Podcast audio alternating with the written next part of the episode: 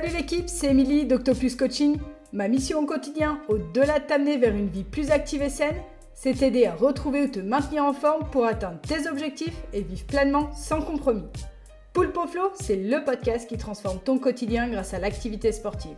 N'oublie pas de t'abonner. Allez, c'est parti Salut, bienvenue dans cet épisode spécial rentrée. Aujourd'hui, je vais parler de quelque chose que nous avons tous déjà fait à un moment ou à un autre. Trouver des excuses pour ne pas faire les exos de sport ou carrément ne pas faire la séance de sport.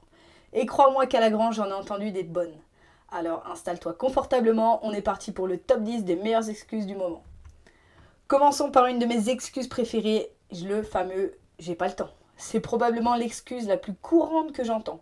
Mais tu sais quoi? Nous avons tous le même nombre d'heures dans une journée. Il s'agit simplement de prioriser et de trouver le temps pour ce qui compte vraiment pour toi. En deuxième position, on a l'excuse classique, je suis trop fatigué. C'est une excuse que nous comprenons tous, surtout après une longue journée de travail. Mais sais-tu que l'exercice peut en fait te donner plus d'énergie? C'est vrai, une séance de sport peut t'aider à te sentir plus énergique et plus en alerte. Ah, cette troisième excuse, je ne suis pas sportif. Eh bien, devine quoi? Tu n'as pas besoin d'être un athlète de haut niveau pour faire de l'exercice. Le sport est pour tout le monde. Il y a une activité pour chaque niveau de forme physique. En quatrième position, je ne veux pas être trop musclé. Celle-là, elle est assez exceptionnelle aussi.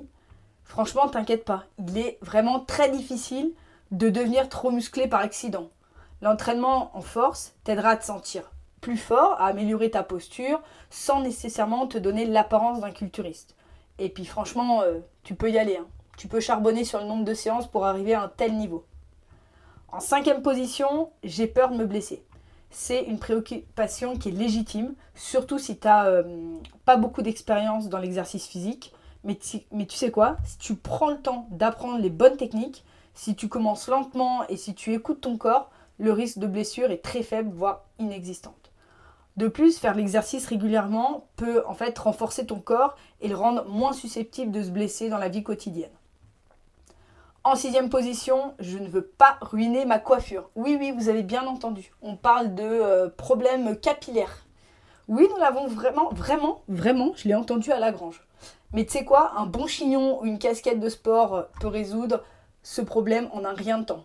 J'ai des élastiques, j'ai des super casquettes poulpeau, donc franchement, s'il n'y a que ça qui t'arrête, viens quand même, je trouverai une solution. En septième position, je ne veux pas transpirer. Alors ça, franchement, c'est vraiment embêtant quand tu dois aller faire du sport.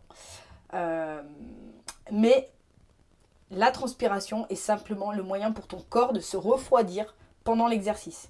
Et puis c'est une excellente excuse pour prendre finalement une bonne douche relaxante après ta séance de sport. Tu auras même le droit de traîner à la douche. En huitième position, je ne peux pas faire cet exercice, j'ai régulièrement des maux de dos. Ça, c'est une excuse que j'entends souvent et je peux comprendre qu'elle semble justifiée. Mais tu sais quoi, l'exercice est en fait l'un des traitements les plus efficaces pour les douleurs chroniques du dos. Il peut renforcer les muscles qui soutiennent ta colonne vertébrale, améliorer ta posture et augmenter ta mobilité.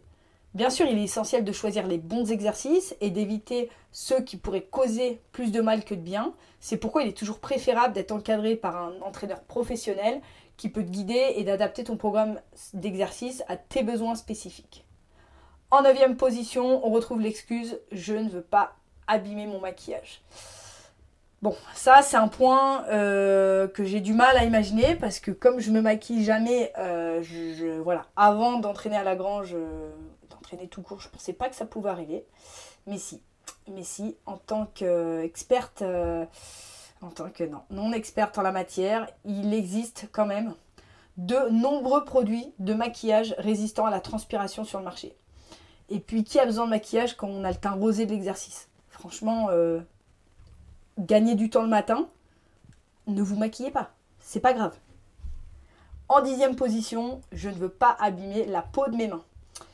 Effectivement, quand on manipule des poids, par exemple faire un peu d'escalade ou certaines machines, pourraient euh, euh, rendre tes mains un petit peu rugueuses. Mais c'est aussi un signe de ton dur labeur et de ta détermination dans les séances.